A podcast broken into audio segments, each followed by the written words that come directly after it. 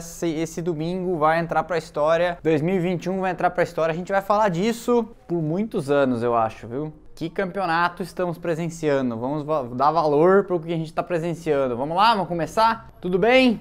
Deixa eu dar mais um salve aqui. Vamos lá, vai dar 10, hein? Vai dar 10. Se eu, se eu não tivesse perdido a conta anterior, hoje eu acho que a gente ia fazer umas 50 pessoas online de recorde. Mas como agora eu tô com o Splash and Go com 10% do tamanho do anterior, vamos lá, 10 pessoas online. Vamos começar, hein? Boa noite, tudo bem? Vou deixar alguns recados inicialmente para a galera. Isso aqui vai depois para o YouTube, como a maior parte já sabe. É, eu estou dando esses recados repetidos porque tem muita gente nova nesse Instagram aqui. É, mudou até a faixa demográfica e até a distribuição geográfica do canal de, de seguidores, etc. Então, é, inscreva-se no nosso YouTube se você já não está inscrito. E essa live vai depois para o YouTube em formato de podcast para todo mundo poder ouvir quantas vezes quiser depois, ok? E nas semanas que não tem corrida, quem não sabe fica sabendo, tem episódios de conteúdo, tem um monte de episódio de conteúdo para trás. O último último deles foi sobre vácuo e ar sujo. Então, é, quando não tiver corrida, inclusive na pré-temporada, vou continuar fazendo vídeos para todo mundo poder assistir aí coisas novas, fazer live. Rodrigo Matar já veio aqui uma vez, eu tenho combinado com ele de fazer outras, falando sobre corridas históricas, beleza? Então esses são os recados iniciais. É, bom, domingo de Grande Prêmio do Brasil, uma corrida histórica, muita coisa pra gente falar, muita coisa pra gente falar sobre o, sobre o campeonato, sobre a semana, sobre o final de semana. É, eu sempre faço pela ordem, eu falo sobre os, os dias antecedentes à corrida aí, o clima, as coisas que aconteceram antes, porque são notícias que acabam fazendo o contexto do que vai vir para frente. Então nós tivemos nessa semana, primeiro de tudo, é, condições climáticas que inviabilizaram boa parte dos voos de carga saindo do México, vindo para o Brasil para trazer os carros de corrida e todo o equipamento das equipes, são 600 toneladas, são seis voos de Boeing 747 trazendo a carga toda. É, alguns fotógrafos, alguns jornalistas que eu sigo, deu para ver que eles chegaram no Brasil quando era para chegar na terça de manhã, eles chegaram aqui na quinta. É, alguns perderam até fotó é, alguns fotógrafos perderam até a sessão é, de mídia na quinta-feira, né, o Media Day que acontece no autódromo. É, mas no fim, é, o pessoal teve que fazer um double shift aí, um turno, um turno, uma jornada emendada, mas no na noite de, de quinta para sexta tudo ficou pronto e as equipes conseguiram montar aí tudo a contento para que a corrida acontecesse, porque a FIA chegou, eu também postei isso aqui, mas para quem não viu, a FIA chegou a emitir um comunicado informando que as equipes estavam é, autorizadas a apresentar os carros mais tarde. Porque o que acontece? O regulamento diz, na quinta-feira, né, o regulamento diz que as equipes têm que apresentar os carros naquela garagem especial da FIA para pesagem, gabaritagem do carro inteiro, ver se está tudo em ordem, principalmente porque às vezes uma equipe traz uma modificação, outra aquilo é, é em inglês é escrutinizado, seria, né, scrutineering, é, o carro é examinado. Então as equipes colocam o carro em cima daquele skate, levam para a garagem, o carro é inteiro, pesado, medido, etc., e levar de volta para os boxes. Então, cada, toda equipe faz isso com todos os seus carros. E aí, o que, que acontece? Não estava pronto. E o regulamento diz que até 18 horas antes da primeira sessão. Então, se você marcasse que a sessão de sexta, primeira sessão livre,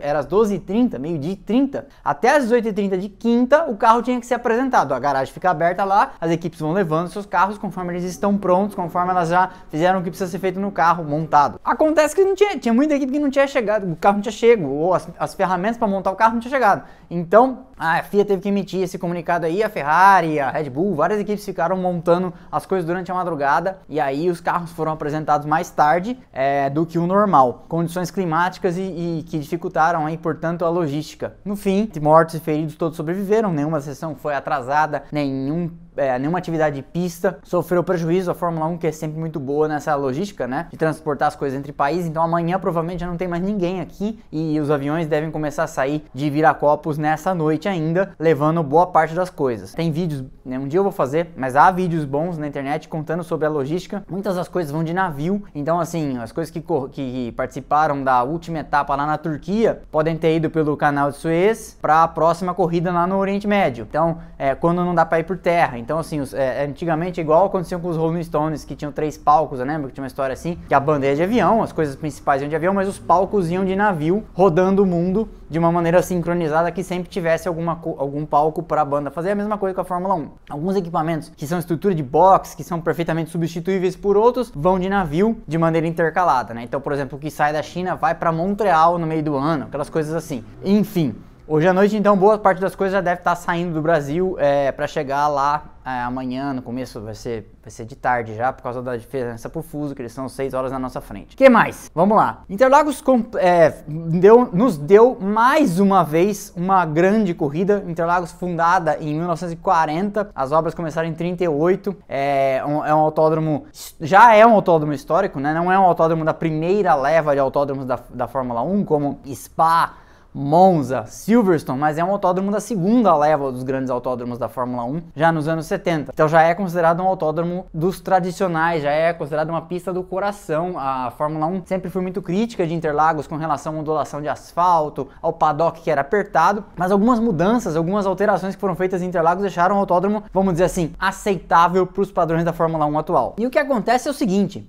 pista boa da corrida boa. Essa é uma máxima importante. Você pode ver que é difícil ter uma corrida ruim em Spa, é difícil ter uma corrida ruim em Silverstone, é difícil ter uma corrida ruim em Monza. Acontece? Acontece. Eu já vi é, corridas mais ou menos normais acontecer em Interlagos. A minha primeira corrida na vida, em 97, foi uma corrida mais ou menos normal que o Jacques Villeneuve ganhou de Williams em 1997, mas ainda assim teve passou um calorzinho ali no final com o Gerhard Berger alcançando ele de Benetton no final. E o que acontece? Interlagos foi, foi em 90, foi quando nasceu o S do Senna, que, ao contrário do que dizem alguns, S do Senna, eu tô dizendo aqui porque foi palco de muita coisa importante hoje, né? Tô dando gancho pra gente já entrar para falar da corrida em si, mas que foi palco de muita coisa e não foi, ao contrário do que dizem alguns, desenhado pelo Senna quem me conhece do canal do, do, da conta anterior sabe que eu sou muito crítico dessa adoração xiita pelo Senna. É, eu acho ele um grandíssimo piloto, mas a ele são atribuídas algumas coisas que ele não fez, como por exemplo, ele não desenhou o S do Senna. Ele inclusive não gostou do resultado final. O Senna queria que o S do Senna fosse um S rápido, que nem os S de Suzuka ou os primeiros, as primeiras curvas ali, uma seção de S que também tem em Austin. O que, que havia? É, a pista anterior tinha quase 8 km, ela era muito grande, não ia ser possível transmitir apropriadamente uma corrida, nem é, bandeirinhas, fiscais, médicos, a contento com uma pista tão grande, embora o traçado inicial, o traçado original de Interlagos fosse maravilhoso, fosse uma coisa linda. Assistam, tem vídeo. Eu tenho um vídeo postado no YouTube é, de um carro, um cara andando com um Passat, se eu não me engano, na pista antiga em 1987. É uma coisa sensacional. E aí o S do Senna é, foi uma solução para tentar não destruir o traçado é, antigo. E, e aí o que acontece? Você tinha no antigo traçado uma pista que corria por fora e uma pista que corria por dentro. Por isso que a reta oposta chamava e chama reta oposta porque ela corria no sentido contrário do antigo retão. Ele não era reta oposta porque é a reta do lado oposto à reta dos boxes como hoje. O nome ainda serve, mas ela era uma reta oposta porque era percorrida ao contrário. Então, o que acontece? A curva do sol era uma curva do sol porque à tarde, com o sol se pondo, o sol ofuscava a vista dos pilotos. Hoje, o sol, quando o sol está se pondo, o sol bate por trás porque a reta oposta, a curva do sol hoje é percorrida num outro sentido. Mas por que eu estou dizendo isso? Porque com essa diferença de nível, quando foi feito um S conectando o traçado, é, a parte, as curvas 1 e 2, que vem da reta dos boxes, à curva do Sol, você tem um desnível muito grande. Quem já esteve em Interlagos vai perceber quem vai, vai, lembrar disso e quem nunca foi, eu encorajo que vão um dia, né, encorajo que você vá um dia assistir uma etapa do Campeonato Paulista de Velocidade, que acontece várias vezes ao ano, e aí você vai ver como a pista vem reta, reta no sentido de nivelação, e ela, quando é feito essa cena, ela pende para o lado de dentro e você desaba piramba abaixo. E por que, que isso é importante? Porque isso vai explicar, por exemplo, o acidente do Tsunoda com o Lance Stroll. O Tsunoda era a primeira vez que estava correndo Interlagos, né? então é, talvez não tivesse preparado, né? E, e, você vê que outros pilotos, por Mick Schumacher e o Mazepin também tiveram bastante dificuldade nesse final de semana. Interlagos é uma pista muito técnica, o miolo é uma, uma, um trecho, uma região muito complicada. E o que acontece? Quando você chega para frear do plano nivelado e de repente a curva pende para o lado de dentro, a roda de cá sob frenagem tende a perder eficiência, o pneu tende a travar, mesmo que não seja uma travada que levante fumaça, e aí você escorrega para fora e bate no coleguinha que lá, lá de fora, que foi o que aconteceu entre o Tsunoda e o Lance Stroll. Não foi intencional, apesar do Tsunoda ter sido punido, acabou sendo um infortúnio. Mas de qualquer forma, ali deu-se uma característica interessante. Então, você, na verdade, se você for lá um dia, vá ao oeste do Senna, é, fica ali na escada ou na parte de cima do paddock assistindo, porque quando é o Campeonato Paulista de Velocidade é tudo liberado, você pode ir lá. Você vai ver que os Corsinhas e os Celtas e os carros menores do Paulista de Velocidade, eles fazem o S Senna, a primeira perna com a de dentro, a traseira esquerda levantada, boiando mesmo. E aí na segunda perna, a traseira direita boiada, boiando, levantada também. Então é muito, muito engraçado você ver como o chassi é submetido a torções e como por isso tudo é muito técnico, é muito complicado. É, então você pode ter certeza que não é fácil fazer o que vários dos pilotos fizeram de ultrapassar no S do Senna por dentro, ultrapassar no S do Senna por fora. Coisas que o Hamilton fez, como por exemplo, é, colocar, forçar o Verstappen aí por dentro enquanto ele vinha por fora para ganhar a trajetória, na verdade, para a saída, curva do sol e reta oposta, porque aí vocês viram que o Hamilton saía mais lançado, usava o DRS e foi assim que ele consumou a ultrapassagem, né? Porque quando ele vem, ele força o Verstappen por dentro, ele vem por fora, consegue fazer uma trajetória melhor, porque por fora você cai para dentro, nesse usando o banking da curva, cai para dentro e quem tenta tá do lado de dentro tem que tomar mais cuidado para frear, portanto precisa frear antes e como fica com o lado mais fechado, tem que fazer um cotovelo mais apertado, carrega menos velocidade para fazer a curva. Tudo isso estão falando aqui de coisas que se faz e se pensa a 300 km por hora e dois grandíssimos pilotos e dois, dois macacos velhos, dois escorpiões é, se enfrentando ali na pista. Tudo isso para dizer que foi uma semana incrível, né? E assim, já é, e foi uma corrida incrível e separando aqui já, já, falta uma notícia que eu tenho que dar é que o Giovinazzi possivelmente nessa semana né foi é, deve estar fora da Alfa Romeo para 2022 dizem que dia, na terça-feira a Alfa Alfa Romeo deve confirmar quem é o seu piloto. Giovinazzi possivelmente fora na terça-feira deve ser anunciado quem é o piloto para a vaga. Dizem que pode ser o Guanizhou chinês ou o Oscar Piastri que é o cara que está abafando aí na Fórmula 2. Não sei, não tenho torcida. Coitado do Giovinazzi, um ex-piloto, é, um piloto da academia Ferrari, né? Mas dizem que ele já tá com a carreira encaminhada, que ele deve ser o piloto da Ferrari no Hypercar, no hipercarro, que a Ferrari deve estrear de volta ao Endurance depois de muitos anos que a Ferrari não corre na categoria principal do Endurance. Deve ser o piloto da Ferrari para essa categoria de do Hypercar que a Ferrari volta em 2023 e então provavelmente ele seria o cara que vai desenvolver o carro ao longo do ano que vem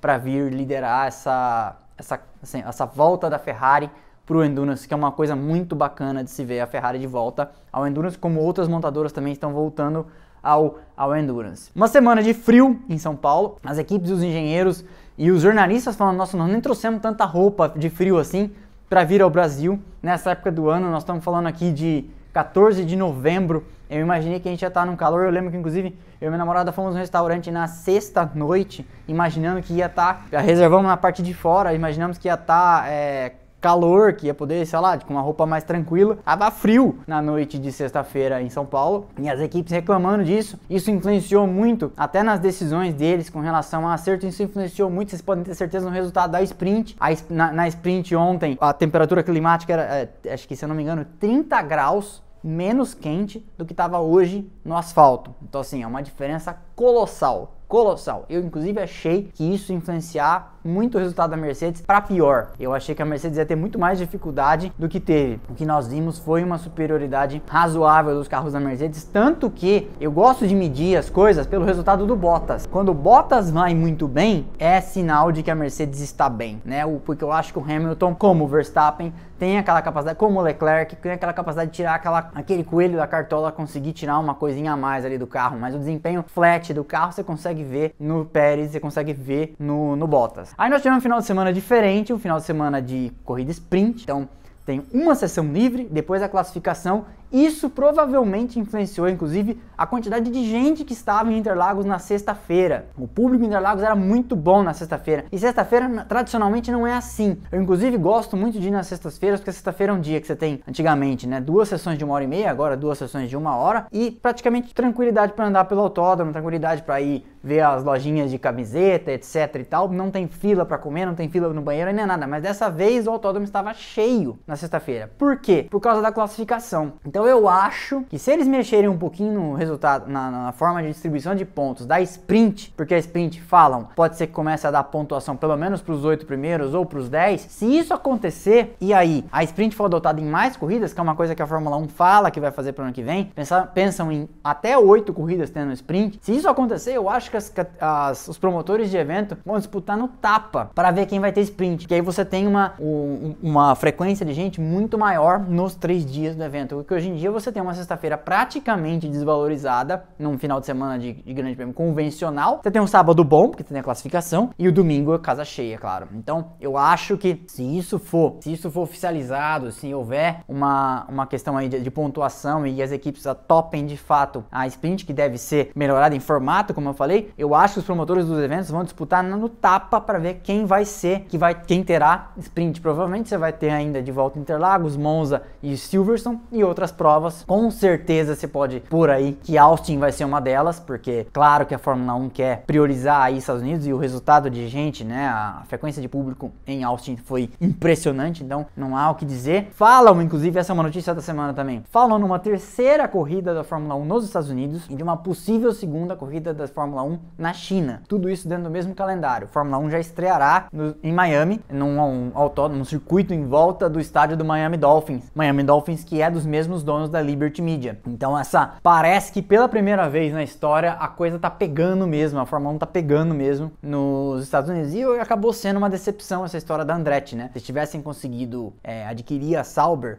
não tivesse dado essa zica no, na, na, compra, na aquisição, provavelmente seria um, um, ponto a mais aí, porque provavelmente com a vinda da Andretti você, você teria um piloto americano no grid dentro em breve, mas não vai ser algo que vai acontecer, pelo menos não agora. Mas vamos lá. Com a classificação na sexta, teve toda a, a, a polêmica aí, né, da questão da desclassificação do Hamilton. É, eu expliquei nos posts, mas para quem não sabe, dá para explicar rapidamente o que, que foi que aconteceu afinal. A, a, asa traseira tem dois elementos, o DRS abre em cima e você tem a asa, a, o elemento de baixo. Existe uma diferença de mínima ali que ela tem que cumprir de 10 milímetros e ela tem é, quando fechada e quando aberta essa diferença tem que ser de até 85 milímetros. O que que aconteceu? O carro atendia ao requisito de asa, distância de asa com a asa com o DRS fechado e não atendia ao requisito quando estava aberto nas laterais da, da asa. Então o flap que sobe tinha 85 milímetros no meio e não tinha 85 milímetros nas laterais. O que que acontece? A Fórmula 1, a FIA, né, entendeu que não havia, claramente não havia intenção da Mercedes de prejudicar ou de se favorecer, né, de prejudicar o cumprimento da norma ou de se favorecer de desempenho, porque ficou claro que havia um problema de fixação ali. O mesmo carro e a mesma asa, tem número de série, né? É, a mesma peça já tinha sido escrutinizada diversas vezes em outras corridas, em outras oportunidades e inclusive de, é, nunca tinha tido problema em outras oportunidades, às, às, vezes até usando setup diferente, nunca tinha tido esse tipo de problema. Então, ainda que a Mercedes tenha alegado isso, dolo ou culpa não são levados em consideração na hora de aferir de aferir a regularidade do carro. Então eles entenderam que sim, é, inclusive porque os fiscais têm o poder de desclassificar do final de semana inteiro, se eles entenderem que é uma, uma ofensa grosseira. É só lembrar é, de algumas vezes em que, por exemplo, eu lembro de uma vez que a BAR foi pega com um tanque de combustível secundário, um fundo falso, vamos dizer assim, no tanque de combustível, foi excluída do final de semana inteiro e da próxima corrida. E coisas assim que já aconteceram, eu lembro de uma vez da Williams resfriando a gasolina para caber mais gasolina no tanque, se eu não me engano, em 2007, 2006, uma coisa assim, e também foi desclassificada do final de semana inteiro. Então, assim, essas coisas acontecem. E aí os fiscais consideram então que não havia dolo, mas que havia de ser punido. É, e aí a Mercedes, e aí é papo de advogado isso, né? A Mercedes espertamente, para bagunçar o coreto, tanto que vocês veem que funcionou, né? Porque normalmente a FIA já ia desclassificar o Hamilton logo depois da, da sessão de classificação na sexta. Essa decisão teria saído na noite de sexta-feira ainda. Só que a Mercedes espertamente pegou e lançou mão dessa história de um vídeo na, que estava circulando nas redes sociais. Foi um, o primeiro vídeo foi um cara brasileiro que postou no Twitter Twitter e marcou o site Grande Prêmio, que é um site muito bom, eu vivo postando coisa deles aqui. É, Marco, a Mercedes viu esse vídeo e viu o Verstappen mexendo, tocando lá a asa dele e a asa traseira. E aí foi feita uma interpretação extensiva da norma, no, no, tem, um, tem um capítulo do Código Desportivo da FIA que diz que você não pode tune, você não pode mexer no, no sentido de é, alterar, ajustar o carro. Só que aí a Mercedes fez uma, como eu chamo, interpretação extensiva que é tocou no carro. Quem garante que não mexeu é, vamos pensar que num mundo cada vez mais moderno, cada vez mais tecnológico, você poderia, no limite, conseguir fazer alguma coisa com a asa traseira num leve toque rapidamente ali e tal. É claro que isso foi hábil, mas funcionou. A prova de que funcionou é que o Verstappen foi chamado para ser ouvido e a Mercedes foi chamada para ser ouvida depois de novo na manhã de sábado. E ficou aquela coisa que só saiu o resultado do que os fiscais achavam depois da sessão livre antes da corrida sprint. A, corrida, a sessão livre era meio-dia, né? mas aí o que aconteceu? Essa tática claramente funcionou no sentido de jogar a areia em cima da questão toda e levar os fiscais até uma certa né, constrangimento. É mais ou menos aquela coisa quando há um pênalti e os jogadores do time adversário correm em volta volta do juiz e ficam fazendo aquela pressão toda. Eu nunca vi um juiz desdar um pênalti. Eu nunca vi um juiz voltar atrás do pênalti dado. Mas ele já percebe a pressão do adversário. Então lá pra frente, se tiver um, uma falta duvidosa, uma possibilidade de dar um cartão amarelo, mas aí eles pressionam tanto que o cara, o, o cara já se sente emocionalmente compelido a dar vermelho, aquela coisa assim. Então é isso que acontece. Do mesmo jeito que as transmissões de rádio das equipes para com a FIA, que agora estão sendo transmitidas, né? Isso tudo é para pressionar o diretor de prova, que acaba sendo o juiz, embora nós já temos, já saibamos que não, são, não é ele que julga os lances. Ele só abre a investigação, é, ouve então os fiscais, que inclusive nesse final de semana um deles era o Roberto Pupo Moreno, uma lenda do automobilismo brasileiro. Eles sempre levam um ex-piloto. Nesse final de semana estava o Roberto Moreno, o Vitor Antônio Liuzzi e mais dois fiscais do corpo técnico permanente né, da FIA. O resultado então foi que o Hamilton foi desclassificado da pole, de uma, uma pole bastante expressiva que tinha feito na sexta-feira. É, colocou uma, uma diferença de 350 milésimos, 3 décimos e meio em Interlagos. É muita coisa, Interlagos é uma pista curta. Depois de Spielberg, eu acho Spielberg e São Paulo tem as, as, as, pistas mais curtas do calendário. Não estou considerando Mônaco aqui, porque Mônaco tem menos de 4 km, mas Mônaco é lenta, né? Então, um autódromo permanente, mesmo Interlagos e Spielberg ou Red Bull Ring, são as pistas mais curtas do calendário. E a volta vocês estão vendo que estava aí baixando, andando abaixo de 1,10. Eu lembro que a, a pole do Senna em 1991 foi 1,16 393. E nós estamos vendo aí a pole desse ano foi abaixo de 1,10. Mas enfim, foi uma sprint bem animada, né? Estão vindo de trás. Carlos Sainz passa na largada, né? Passa o Pérez, o Bottas na largada passa o Verstappen. Depois é, o, o, Hamilton vem escalando o pelotão. Ele passou quatro carros na, na, na, antes da curva do sol. Ele tinha passado quatro carros, né? Ele passou três mais um na curva 1. Depois na segunda perna ele já apontou ali atrás de, de, de um adversário e, e, seguiu, escalou o pelotão. Foi uma exibição. Claro que são carros mais lentos, mas dá muito trabalho fazer isso. E, e lembremos que isso destrói com os pneus, né? E nós vamos falar sobre isso também na corrida de hoje, porque claramente o Sérgio Pérez é, atuou muito bem na defesa da posição, porque ele fez o Hamilton desgastar os pneus. Senão o Hamilton talvez tivesse conseguido atacar o Verstappen já é, no, no, segundo trecho e não tivesse sido tão no final. Mas a gente já vai falar. Já vai falar disso. Então foi uma sprint bastante animada. Todo mundo fala, eu também acho. Foi a melhor das três sprints. Não,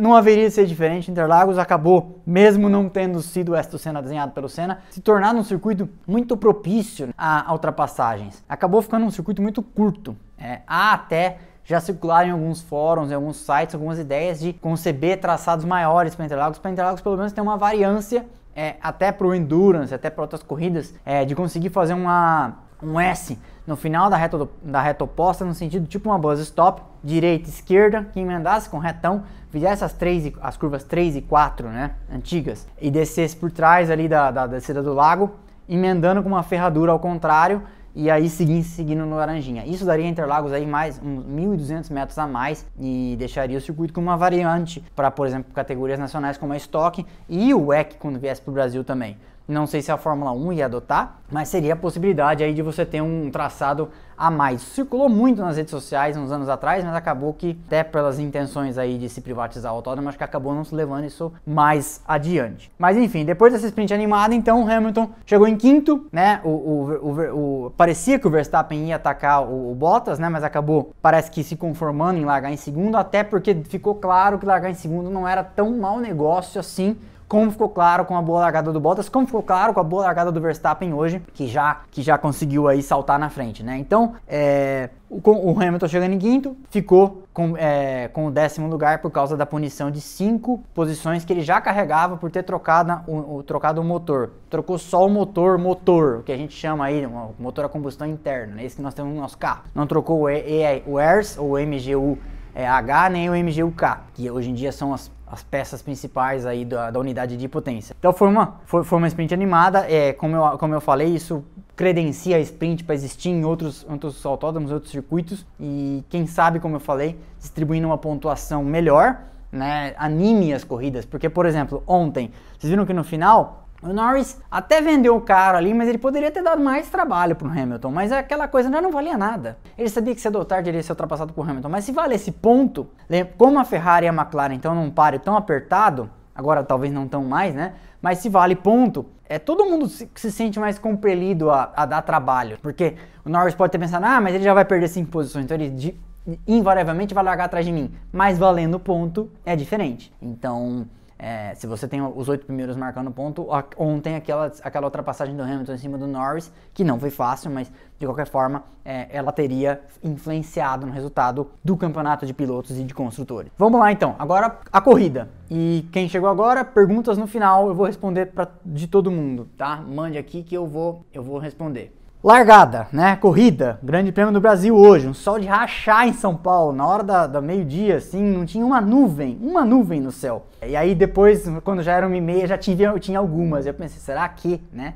Será que o, o verão paulistano vai nos dar aí um, um ainda, de, além de tudo, né? não é verão, mas é quase, né? é, vai nos dar também uma, uma, uma, reviravolta no clima, mas, mas não, só fez sol mesmo, né? Quase nenhum momento ali, não tinha nem é, sombra de nuvem no autódromo em momento algum.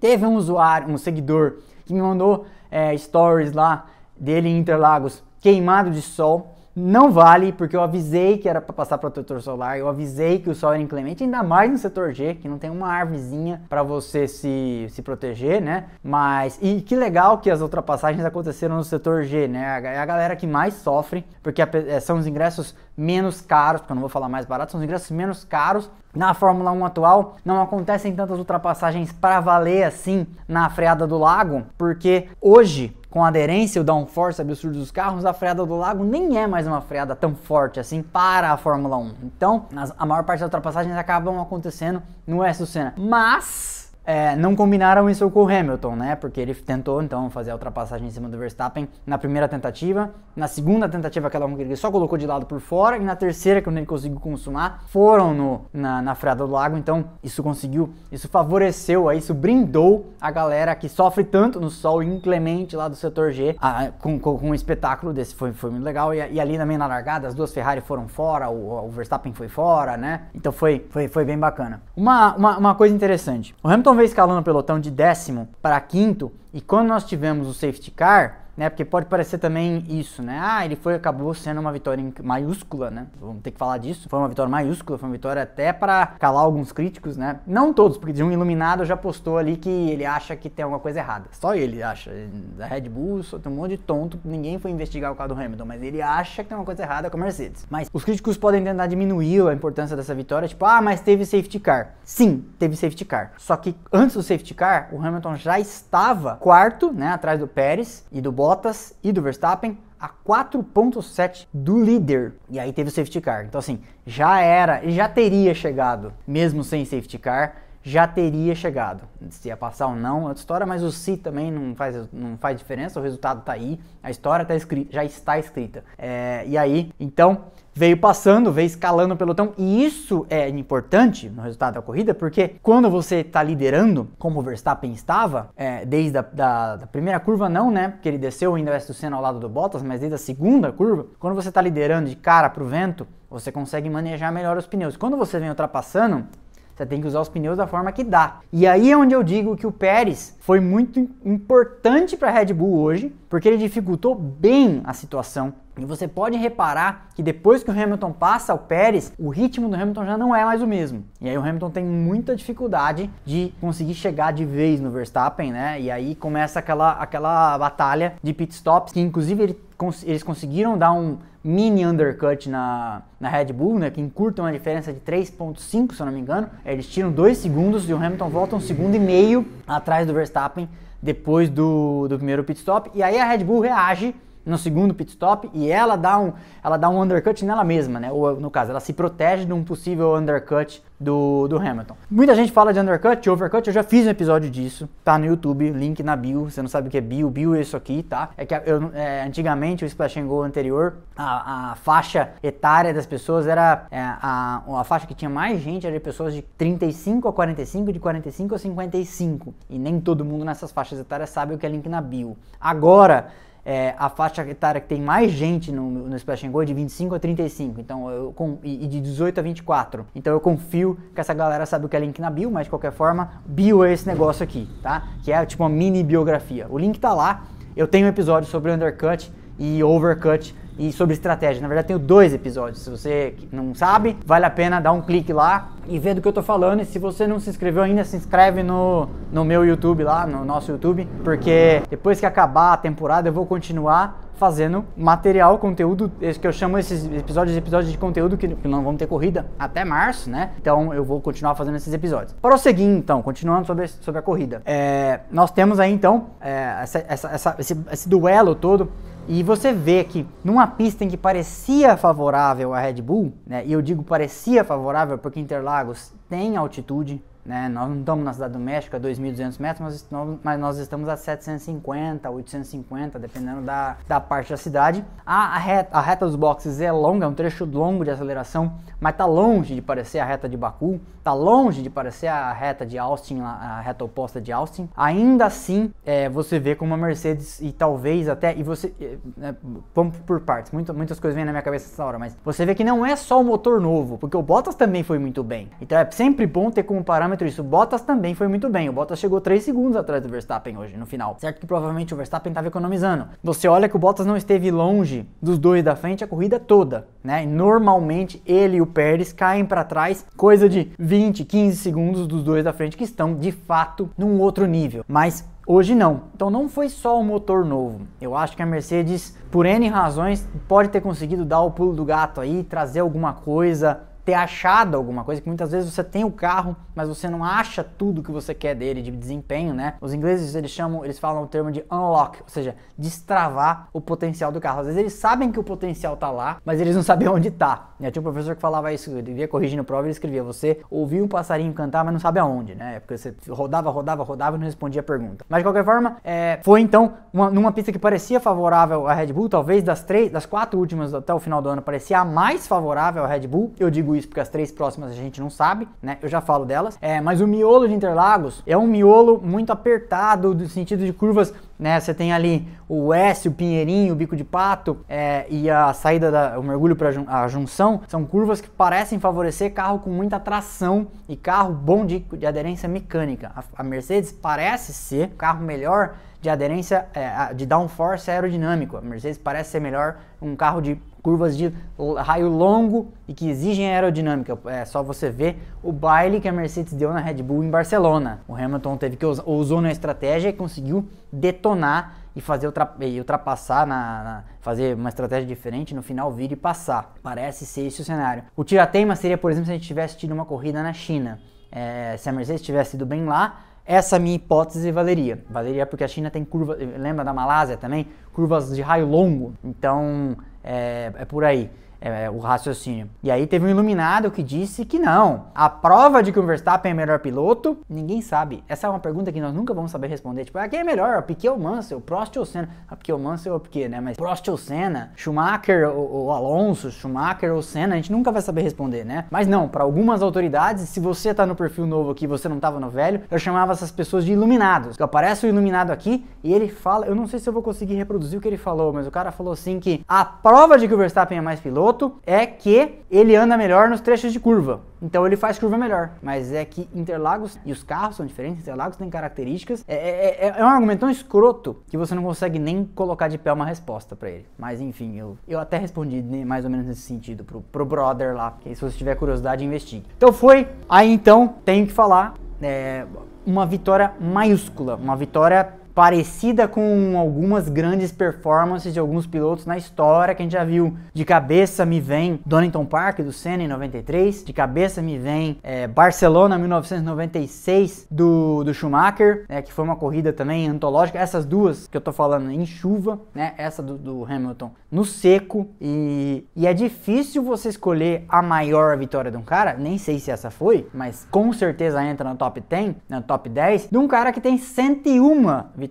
E nós vamos falar disso aqui também. 101 vitórias do Hamilton é igual a 101 vitórias que o Brasil, em toda a sua história da Fórmula 1, com oito campeonatos, tem. Então, olha o significado disso. O Senna tem 41, o Piquet tem 23, o Emerson tem 14, se eu não me engano. Vai somando. O Massa tem 11, o Barrichello tem 11 e o José Carlos Patti tem uma. E isso dá 101 vitórias e 8 campeonatos. E esse ano o Hamilton já somou 101 vitórias e não está descartado que some 8 campeonatos. Então, olha o significado disso. De qualquer forma, o que eu quero deixar de recado é que estamos presenciando um duelo antológico. Nós estamos vendo a história ser construída debaixo do nosso nariz. Então, aprecie. Em vez de. E aí eu quero deixar um recado aqui, uma coisa importante aqui. Vocês separaram na transmissão que dava pra ouvir a galera entoando canto?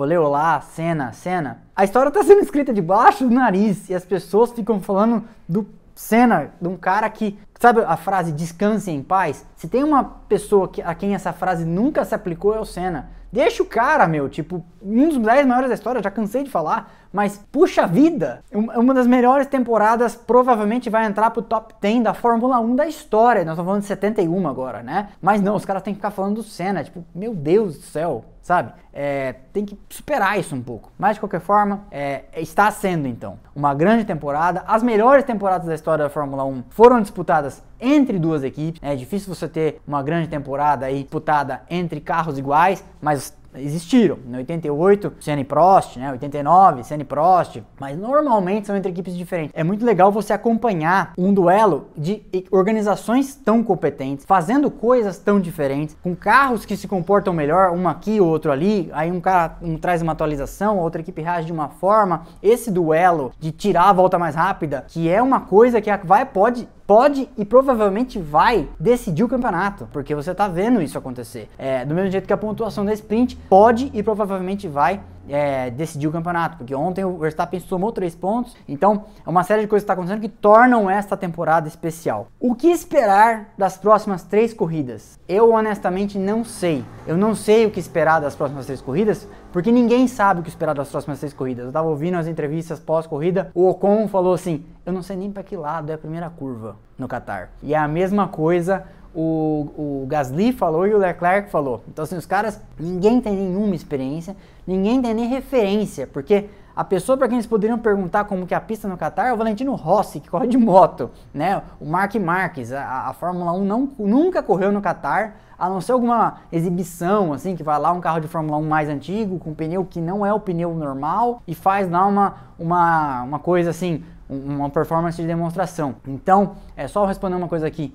Como assim o Senna será sempre lembrado? O Senna será sempre lembrado. O que eu, o que eu critico é essa idolatria xiita. Ninguém precisa esquecer ninguém. Mas assim, você tá vendo a história assim, escrita embaixo do seu nariz e fica lá entoando o nome do Senna. Tipo, meu Deus do céu. É igual se todo mundo ficasse gritando o nome do Garrincha na final de 2002, quando o Brasil ganhou com o Ronaldo, o Cafu e o Rivaldo. Mas enfim, prosseguindo. Ninguém sabe o que esperar no Qatar porque é uma pista que a Fórmula 1 nunca andou. Ninguém sabe o que esperar da Arábia Saudita, porque é uma pista que a Fórmula 1 não só nunca andou, como a pista não existe, vai tá existindo agora, tá acabando de ficar pronta. E ninguém sabe o que esperar de Abu Dhabi, porque Abu Dhabi foi mexida. Abu Dhabi seria provavelmente é, é, muito favorável à Red Bull, porque apesar de ter duas longas retas, mais a reta dos boxes, ela, tem ela tinha trechos muito de cotovelo, muito parecia um cartódromo né? O trecho 1 tinha, tinha uma parte muito, é, depois das curvas 1 e 2, ali um cotovelo de um pequeno estádio, e aquela parte que passa dentro do hotel em Abu Dhabi. Então o que acontece? Essas, essas partes foram mexidas. Abu Dhabi acabou se tornando uma, parece, pelas coisas que eu vi no simulador, parece ser uma pista que ficou mais fluida. E se isso acontecer, pode ser que ela vire uma pista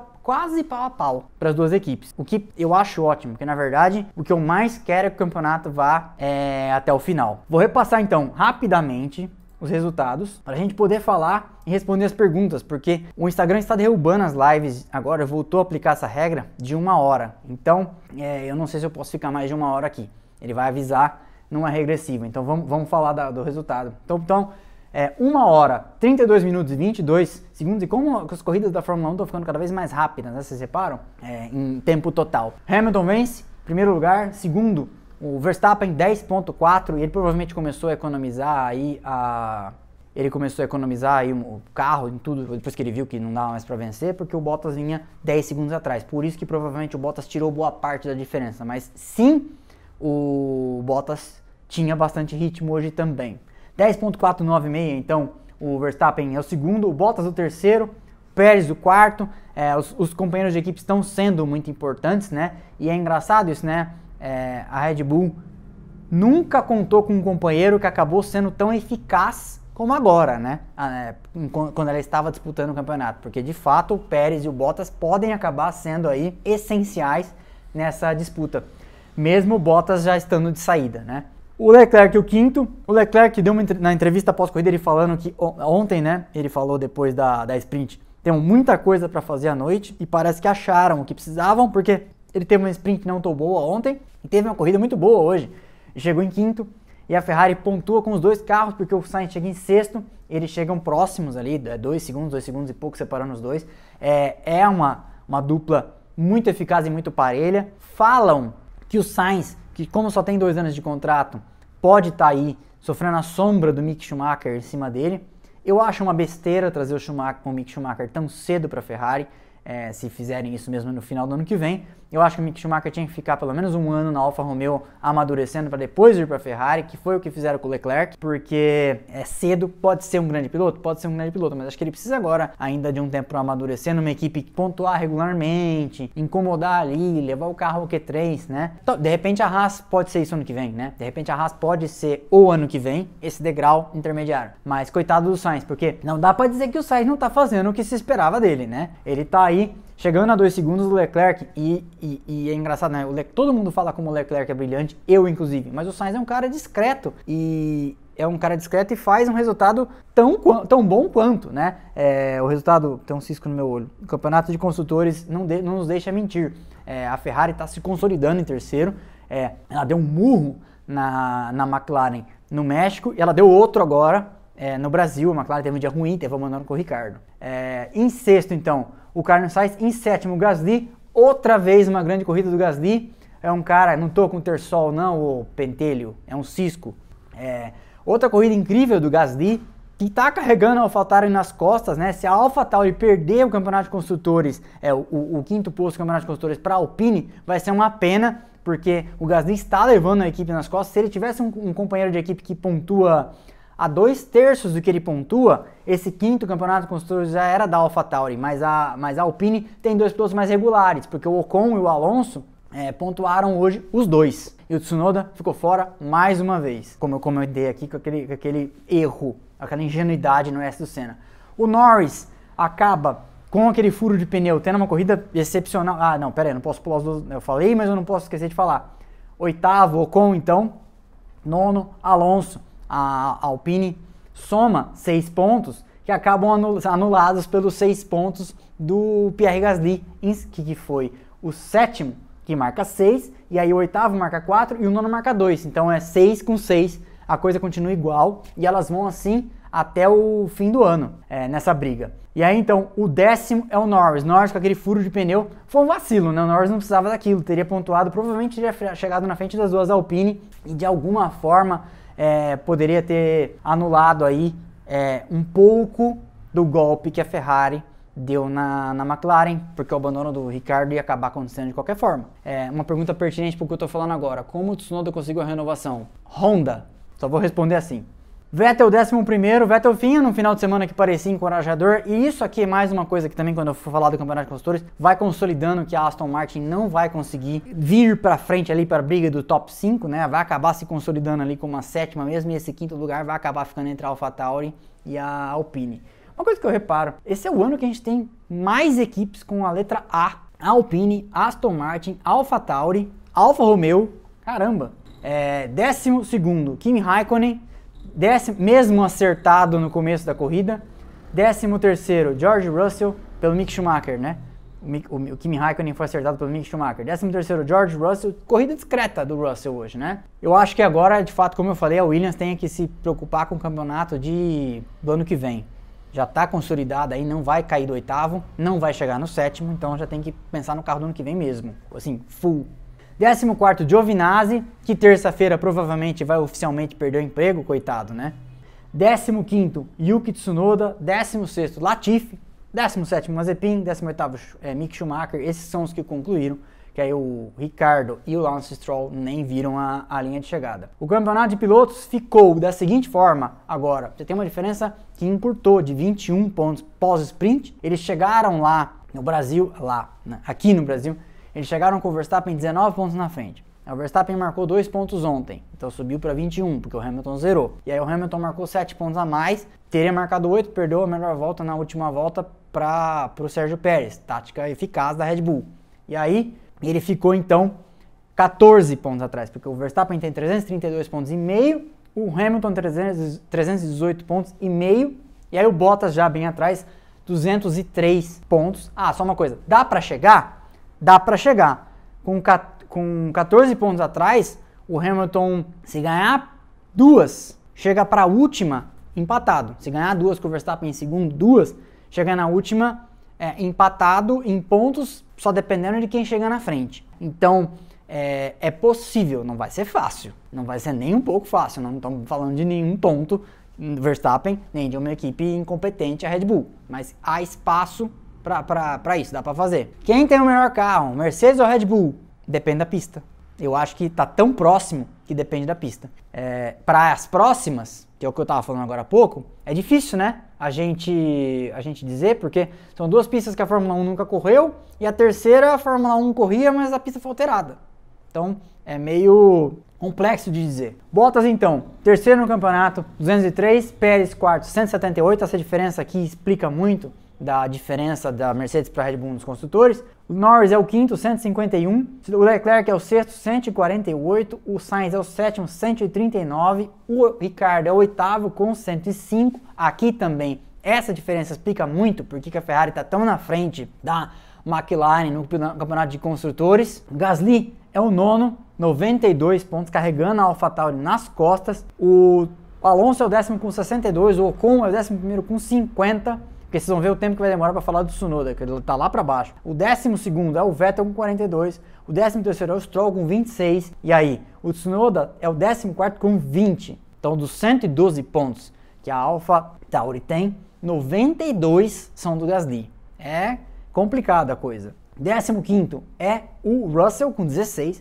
o décimo sexto é o Raikkonen com 10, o décimo sétimo é o Latifi com 7, e aí o Giovinazzi é o 18º e último dos que pontuaram com 1, porque depois você tem o Mick Schumacher, Robert Kubica e Nikita Mazepin é, zerados. Mazepin, coitado, foi aos prantos depois da classificação na sexta, porque é, ficou inconformado com a própria performance. Se vocês quiserem muito fazer muitas perguntas, se a live cair em uma hora, eu subo de novo e a gente responde, tá? É, porque tá apertado aqui, mas só se vocês quiserem muito. Vão mandando as perguntas. Mercedes, então, líder do campeonato de construtores, estava é, a um ponto quando chegou ao Brasil, 521 pontos e meio para Mercedes, Red Bull 510 pontos e meio, é, Ferrari 287 pontos e meio a terceira, é, a McLaren a quarta 256 pontos, a Alpine é a quinta com 112, a, a AlphaTauri é a sexta com 112. Por que isso? Porque o Ocon ganhou a corrida, então a Alpine desempate Enquanto a Alpine, a AlphaTauri não, não ganhar uma corrida, a Alpine sempre vai estar na frente, se empatar em pontos, né? Porque o critério é vitória,